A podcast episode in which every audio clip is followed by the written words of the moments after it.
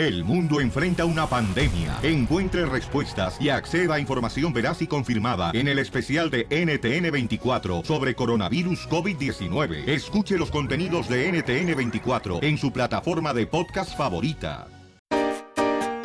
Hola, soy María Marín y hoy vamos a hablar de frente sobre la gente controladora. En este episodio te voy a ayudar a darte cuenta si tú eres alguien que permites que otro te controle. También te voy a revelar los comportamientos más comunes de un controlador para que tú puedas reconocerlo. Y más importante que nada, te voy a ayudar a tomar nuevamente el control de tu vida. Así que acompáñame.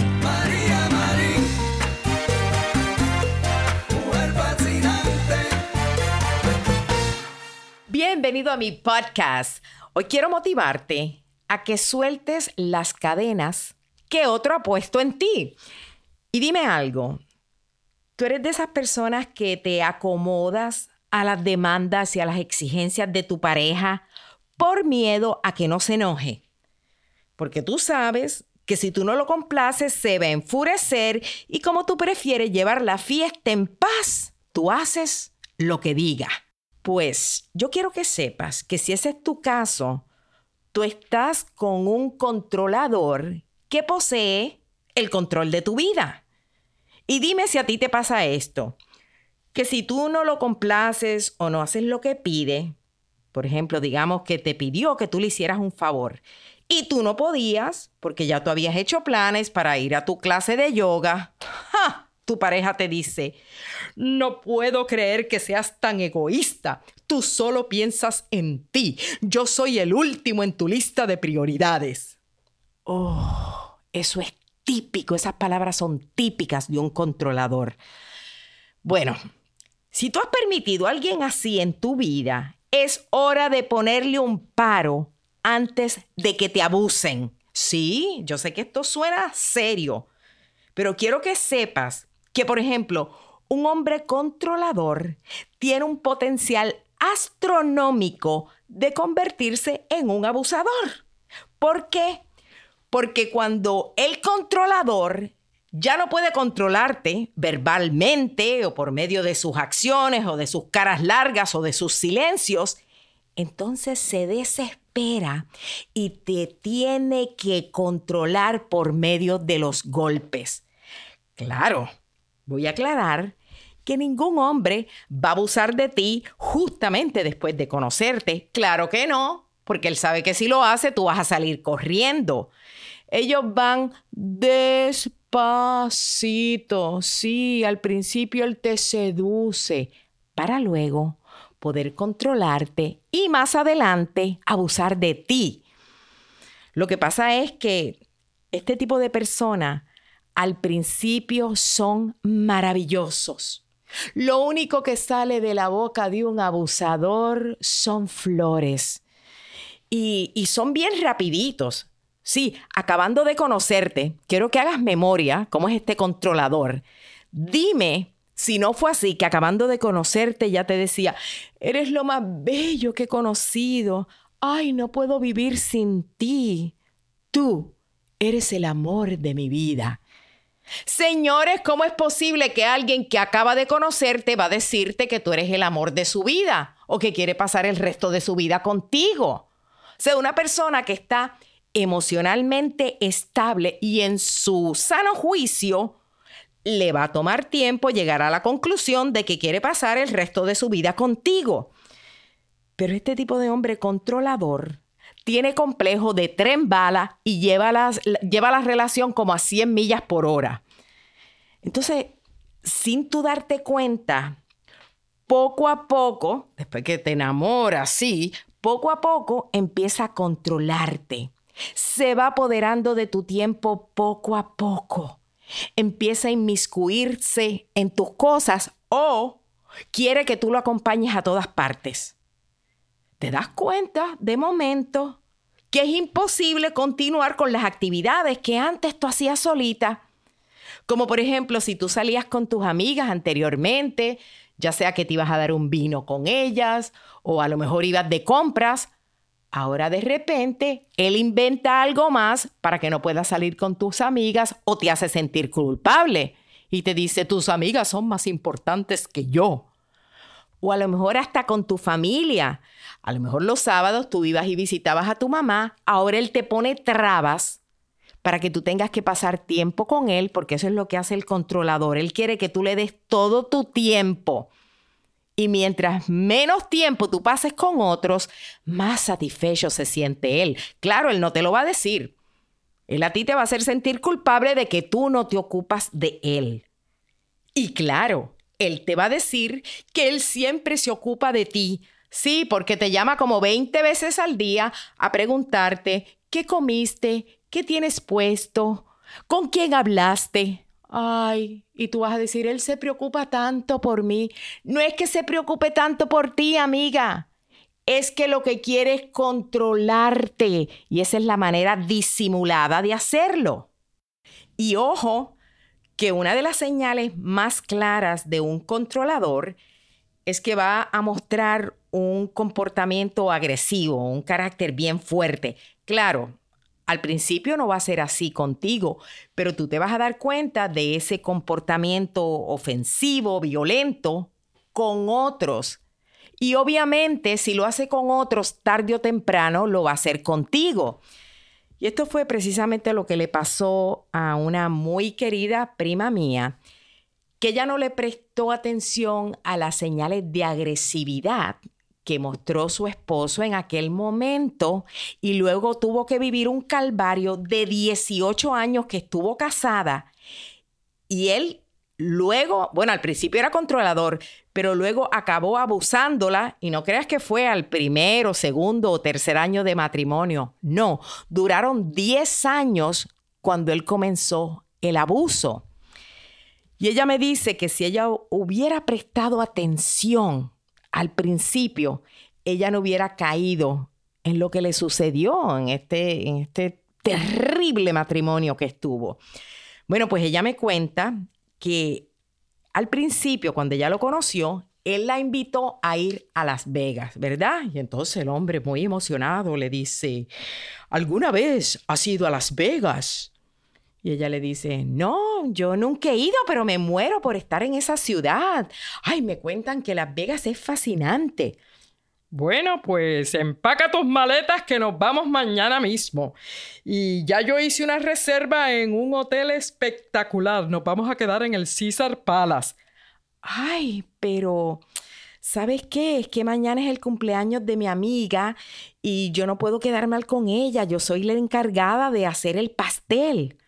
Bueno, pues si realmente es tu amiga, ella lo va a entender. Si fuera ella a quien la invitan a Las Vegas, créeme que le deja la responsabilidad del pastel a otra amiga y se va corriendo a Las Vegas.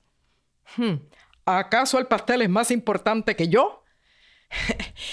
y tú sabes que mi prima me cuenta que ese fue el primer momento en el que ella sintió que este hombre ya la estaba controlando.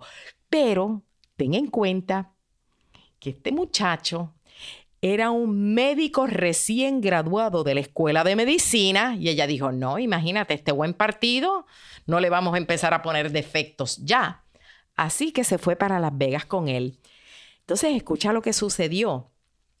Que cuando estaban allá, llegaron al Hotel Cinco Estrellas, tomaron una siesta, luego salieron a caminar por la ciudad y que él se acuerda que tenía que llamar al lugar donde él había hecho una reserva para el show que iban a ver esa noche. En aquellos tiempos no existían los teléfonos celulares, así que dice ella que pararon en una gasolinería y él fue al, al teléfono público a hacer la llamada. Y que cuando él empieza a hablar con la señora, le dice, oiga, estoy llamando para mi reservación de las taquillas esta noche. La señora le dice, no, yo no encuentro la reservación. ¿Cómo que no encuentra la reservación? Busque bien. No, señor, no encuentro nada. Usted es una inepta. Busque que la reservación tiene que estar ahí. Yo la hice hace dos semanas. Le estoy diciendo, señor, que no encuentro nada. A lo mejor es un error. Quizás usted llamó a otro lugar. Que yo no llamé a ningún lugar. Y dice ella que él le empezó a gritar tan fuerte a la señora que ella le colgó el teléfono. Y en el momento que ella cuelga, él se ha dado un enojo tan grande que agarró el auricular del teléfono y ha empezado a darle a palos a la cabina del teléfono. ¡Pau! ¡Pau! ¡Pau! Pero como un loco. Ella dice que se quedó espantada. El hombre, como si nada, sale de ahí, o sea, deja de hablar con la chica entra al auto y lo que hace es como excusarse, le dice a mi prima. Esa mujer, mira, por culpa de ella, mira lo enojado que me he puesto. Tú puedes creer lo que no encontró la reservación. O sea, en otras palabras, él le echó la culpa a la muchacha del enojo de él, que esto es muy común en los controladores. El controlador nunca toma responsabilidad por sus acciones, siempre es culpa de otros el comportamiento de ellos fuera de lugar. En este caso, mi prima dice que quedó espantada, pero sin embargo, ella lo justificó porque pensó, bueno, a lo mejor él tuvo un mal día o tal vez la operadora en realidad fue ruda con él, eh, era una inepta, como él dijo. Sin embargo, aunque lo justificó, ella dice que el comportamiento de él le dejó una una mala espina en el corazón. O sea, ella dice que dentro de ella había algo que le decía, este hombre no va a ser bueno para ti, te va a hacer sufrir. Pero obviamente en aquel momento pesó más el hecho de que era un doctorcito que le iba a poder dar buena vida y muchos lujos. Y ella me cuenta o me confesó que años más tarde ella nunca imaginó que el espectáculo ese que ella vio en vivo y a todo color en la cabina telefónica de aquella gasolinería era un adelanto de los golpetazos y los insultos que ella iba a recibir más adelante en su propio matrimonio. Y yo me acuerdo las palabras exactas que ella me dijo en aquel momento fueron estas. Si yo le hubiera hecho caso a las señales yo no hubiera caído en un infierno. Ojalá le hubiera prestado atención a mi intuición. Y yo te cuento esta historia de mi prima, porque si tú estás con alguien que muestra un comportamiento que te hace sentir incómoda, que te da miedo, que tú sabes que no es lo correcto, huye. No esperes a seguir involucrándote más en esa relación. Y lo que quiero hacer ahora es compartir contigo algunos de los comportamientos más comunes entre los hombres controladores y abusadores para que puedas estar alerta. Te voy a decir 10 señales que te dejan ver obviamente que estás con un controlador. Número uno, siempre tiene la razón. Olvídate de dar tu punto de vista, de explicar por qué hiciste aquello. Él va a tener la razón y tú siempre estás mal. Número dos, nunca eres lo suficientemente buena para él. Nunca aprecia tus sacrificios y cuando haces algo realmente bueno, él le va a restar valor y va a decir, bueno, ya era hora de que hicieras algo. O a lo mejor si hiciste algo bien bueno, va a decir, es bueno, pero podría ser mejor. O sea, nunca le da valor a tus sacrificios. Número tres, él quiere ser la prioridad en tu vida. O sea, no puede haber nada más importante que él y es como que él es el centro del universo. Y tú le tienes que prestar toda la atención, todo el tiempo y toda tu energía a él. Si no, él no está contento. Número cuatro, él espera que tú seas la mujer perfecta y que tú cumplas con todas sus necesidades. Ahora, los ideales de él son imposibles de alcanzar. Número 5. El controlador actúa de forma hiriente, te ofende, te hace sentir mal, te denigra, te humilla. Sin embargo, después se convierte en una dulzura entonces, cuando apenas tú estás sanando la herida porque ahora él se está portando bien y tú dices, ay, se dio cuenta, cambió, no. Ahí vuelve a lesionarte y vuelve a herirte. Número 6. Ninguno de tus familiares ni amistades son buenas para él. Todos son problemáticos. Todo el mundo tiene un problema.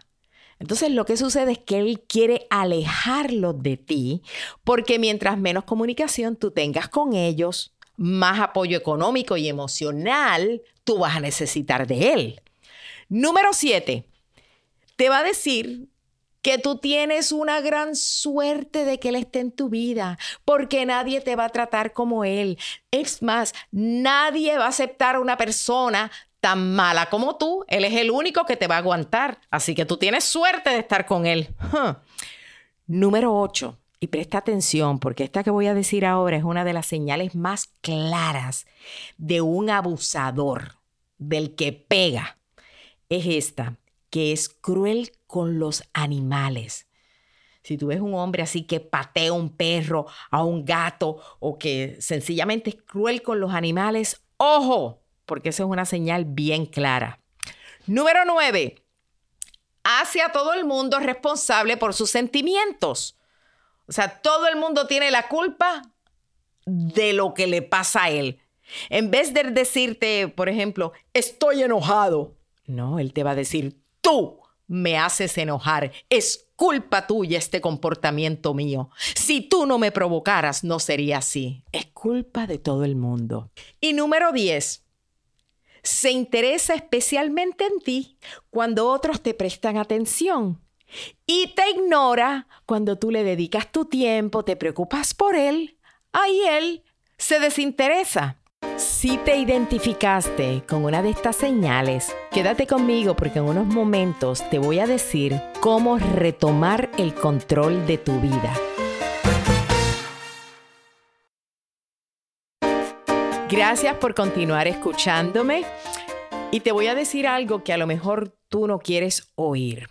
Y es lo siguiente, que si tú estás en una relación en la que alguien te controla, la culpa no es del controlador.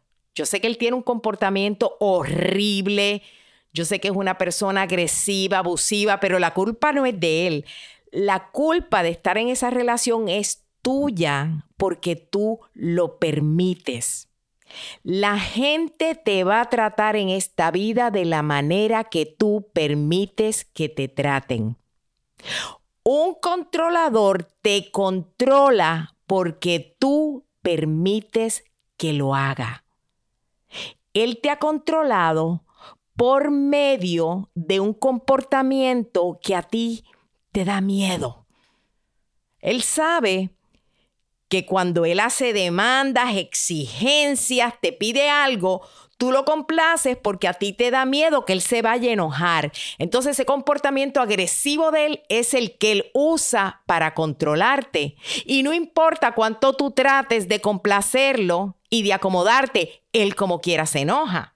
Entonces, una de las maneras más poderosas que usa el controlador para dominarte y para manipularte es la culpabilidad. Oh, yes. Por ejemplo, cuando te dice, tú eres tan egoísta, tú has visto todo lo que yo he hecho por ti y a ti no te importa cómo tú puedes ser tan mala conmigo. Y de momento tú te sientes culpable. Y tú dices, ¿será verdad que yo soy una mala persona? En vez de sentirte culpable, todo lo que tú tienes que hacer, escucha esto, la próxima vez que el controlador te haga sentir culpable, tú vas a decir estas palabras mágicas. Él se va a quedar abierto porque no va a creer que tú le respondas así. Pero esto es lo que tú le vas a decir. Y funciona de maravilla. Le vas a decir, no me vas a hacer sentir culpable. Yo sé que no estoy haciendo nada malo y quiero que sepas que tengo que yo ponerme en primer lugar para poder querer a otros. O sea, yo me tengo que querer a mí primero para poder quererte a ti y a los demás. Pero cuando tú le dices a un controlador, no me vas a hacer sentir culpable, él no lo puede creer porque él sabe que eso es lo que él está haciendo y lo desarmas instantáneamente. Te estoy diciendo que estas palabras funcionan de maravilla y no solo con tu pareja. Si es el jefe tuyo el que te quiera hacer sentir culpable, la persona que te quiera hacer sentir culpable, lo primero que tienes que acordarte que esto es una manera de manipularte. Así que quiero que te las memorices esas palabras, que las empieces a emplear. Es más, repítelas en este momento conmigo. Cuando alguien te diga qué malagradecido o malagradecida eres, ¿qué tú vas a decir? Lo siento, pero no me vas a hacer sentir culpable por ponerme en primer lugar. Yo me tengo que querer a mí para poder querer a otros. No me vas a hacer sentir culpable. Esas palabras funcionan mágicamente. Otra manera que usa el controlador para manipularte es por medio del miedo. Él sabe que tú tienes miedo a que se enoje, y entonces así es como él te controla, tú te acomodas a él, a sus exigencias, a lo que pida, porque tú no lo quieres ver enojado. Y la razón por la que tú no lo quieres ver enojado es porque tú piensas que si se encoleriza, se enfurece tanto, va a llegar el momento en que todo va a explotar y, te va a dejar. Sí, porque eh, dentro de ti hay como un miedo a que todo esto ocasione que, que la relación acabe. Y te digo que yo lo sé porque yo lo he vivido. Yo recuerdo haber tenido miedo a que la relación acabara y por eso yo me acomodaba. Hasta que llegó un momento que recuerdo que yo no estaba trabajando porque mi esposo en aquel momento tenía un trabajo, una tremenda posición, ganaba muchísimo dinero y yo en realidad no tenía que buscar un empleo, así que yo me pasaba decorando la casa y arreglando las cositas. Hasta que llegó un momento que yo sabía que yo tenía más para dar y yo quería trabajar. Y te cuento que me conseguí un trabajito, porque eran únicamente dos veces a la semana, en una estación de radio que quedaba como a una hora de donde yo vivía. Entonces yo tenía que estar allí a las 6 de la mañana los miércoles y los viernes. Pero imagínate, como quedaba una hora de mi casa, yo tenía que salir de mi casa a las 5 de la mañana. Eso significa que yo me tenía que levantar a las 4 de la mañana. Entonces, los martes en la noche y los jueves en la noche yo me tenía que acostar bien tempranito porque tenía que madrugar. Pues en aquel momento a mi esposo le molestó a mi ex esposo, le molestaba que yo los martes en la noche y los jueves en la noche me acostara temprano. ¿Por qué? Porque él quería todo el tiempo para él. Y yo ya a las, antes de las 8 de la noche ya yo tenía que estar durmiendo. Bueno, pues siguió paseando el tiempo, a él no le gustaba ese trabajo, se pasaba quejándose que por qué tú tienes que manejar hasta allá, tú no tienes que trabajar. Hasta que un día me llama y me dice, ven acá, tenemos que hablar algo bien serio. Y yo, cuéntame, ¿qué pasó? Ese trabajo en la radio se acabó. Y yo, pero ¿cómo que se acabó? Si, si, si a mí me gusta. Imagínate, estamos hablando que esto fue hace muchos años, cuando yo apenas quería comenzar mi carrera como motivadora y el segmento que me habían dado en ese programa era precisamente hablar como unos cinco minutos, una cápsula motivacional. Así que a mí me fascinaba. Y me dice, ese trabajo se acabó. yo, pero ¿cómo? Sí, se acabó. Pero ¿de qué estás hablando? Si a mí me gusta el trabajo. Pues te voy a decir algo. O el trabajo o este matrimonio. Mira a ver. Y yo, ¿cómo, ¿cómo que el trabajo o el matrimonio? Sí, escoge o el trabajo o el matrimonio. Y yo le dije, pero es que yo no tengo que escoger nada. Yo estoy contenta con el trabajo y estoy contenta con mi matrimonio. Yo no tengo que elegir nada. Elige tú. Si tú estás descontento con algo, elige tú.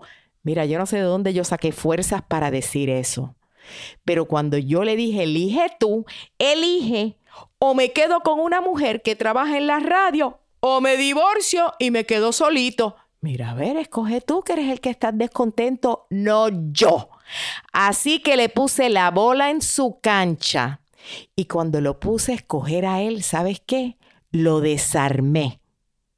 No se atrevió a decir nada. Lo que hizo fue que sí se enojó, se paró, pero no se atrevió a continuar esa discusión. Y ahí yo me di cuenta de que tantas veces el controlador te pone en situaciones que tú crees que no hay salida y por el miedo uno se acomoda a la exigencia de esa persona. Pero si tú te pones en primer lugar y exiges tus derechos, el controlador no puede manipularte. Y quiero aclarar que yo sé que hay mucha gente que es controladora y no necesariamente son golpeadores. Yo lo sé. De hecho, hay gente que es controladora y son buenísimos, tienen un buen corazón, los hay. Lo que sucede es que la persona controladora básicamente es alguien inseguro, es alguien que sufre de una baja autoestima. Entonces, como se siente que es inferior, él tiene que ejercer control sobre otro porque eso le va a dar poder, le va a dar seguridad, lo va a hacer sentir fuerte, potente. Ahora, aquí está lo interesante, que para que exista una pareja controladora, tiene que haber alguien que se someta a ese control, alguien que nunca marcó los límites. Y esto lo que indica es que el controlado, y si tú estás siendo controlado, quiero que sepas que tú también sufres de una baja autoestima y sufres de inseguridades. Porque alguien que permite que otro infunda culpabilidad, infunda miedo y lo manipule, es porque realmente tú no sientes que tú eres lo suficientemente bueno para exigir tus derechos, lo suficientemente bueno para exigir que alguien te valore, para decir, a mí no me vas a maltratar, a mí no me puedes humillar, a mí no me vas a controlar ni me vas a hacer sentir culpable. Cuando tú te quieres a ti mismo, es imposible que tú permitas el abuso verbal, el abuso emocional, el abuso físico.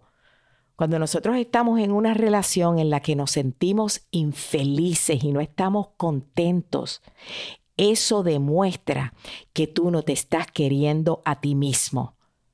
Cuando tú te quieres de verdad, cuando tú te amas, tú buscas tu felicidad Tú vas a estar únicamente donde tú te sientas genuinamente feliz. Y si tú no te sientes así en tu relación, no le eches la culpa a tu pareja. Cúlpate a ti mismo de no quererte lo suficiente. Ámate, valórate. Tú viniste a esta vida a ser feliz a estar en pareja con alguien que te complemente, con alguien que ponga una sonrisa en tu cara. ¿Tú sabes cuál es la señal más clara de que tú estás con la persona indicada? Es que tú estás con alguien que trae paz y tranquilidad a tu vida. Si tú estás con alguien que trae ansiedad, que lo que trae es miedo, trae inseguridad, trae estrés, esa no es la pareja indicada para ti. No se supone que una pareja te haga sufrir. Se supone que sea un complemento que agregue a tu vida, que agregue felicidad, que agregue momentos lindos. Y yo voy a cerrar con unas palabras bien sabias del famoso escritor ganador del Premio Nobel, Gabriel García Márquez, que dijo esto, Nadie merece tus lágrimas y quien las merezca no te hará llorar. Me despido con un enorme abrazo, deseándote que tomes el control de tu vida. Y si conoces a alguien que sabes que está en una relación en la que lo están controlando, comparte este episodio para que pueda beneficiarse de todos estos consejos que he preparado especialmente para ti y para toda mi gente que tanto quiero. Me despido como siempre diciéndote que si robas, que sea un beso. Si lloras, que sea de alegría. Y si tienes un antojo, que sea de superarte. Nos vemos aquí en mi próximo episodio. Hola, my name is Enrique Santos, presentador de Tu Mañana y On the Move. Quiero invitarte a escuchar mi nuevo podcast, Hola, my name is, donde hablo con artistas, líderes de nuestra comunidad y personas como tú. Mi meta es que juntos conozcamos más sobre los triunfos y las derrotas de mis invitados y que a través de sus historias nos empoderen y nos motiven a superarnos. Lanzamos el show con Jay Balvin, he's awesome, un artista colombiano que ha revolucionado la música latina y que sigue superando récords mundiales. Él nos cuenta abiertamente sobre sus inicios, el secreto de su éxito y los aprendizajes que lo ayudan a preservar su autenticidad. A partir de este martes 7 de abril podrás acompañarme todas las semanas a conocer más a fondo a un invitado especial. Puedes encontrar mi podcast en la aplicación digital de iHeartRadio, la descargas gratis o en donde prefieras escuchar tus podcasts. Hola, my name is The Podcast a partir de este 7 de abril. Oye, mijo, ¿qué show es ese que están escuchando? ¡Tremenda vaina! Hola amigos y bienvenidos a Tremenda Vaina, el show donde escuchas cuatro historias que desafían la realidad. De las cuatro, solamente una es mentira. ¿Cuál será? Nos puedes encontrar en tu plataforma favorita. iTunes, Google Play, Spotify, iHeartRadio. Suscríbete hoy. Y esto es Tremenda Vaina. Tremenda Vaina.